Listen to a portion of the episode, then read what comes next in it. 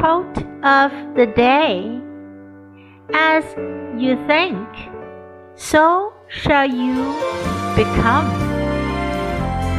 By Bruce Lee. As you think, so shall you become. Word of the day Become. Become.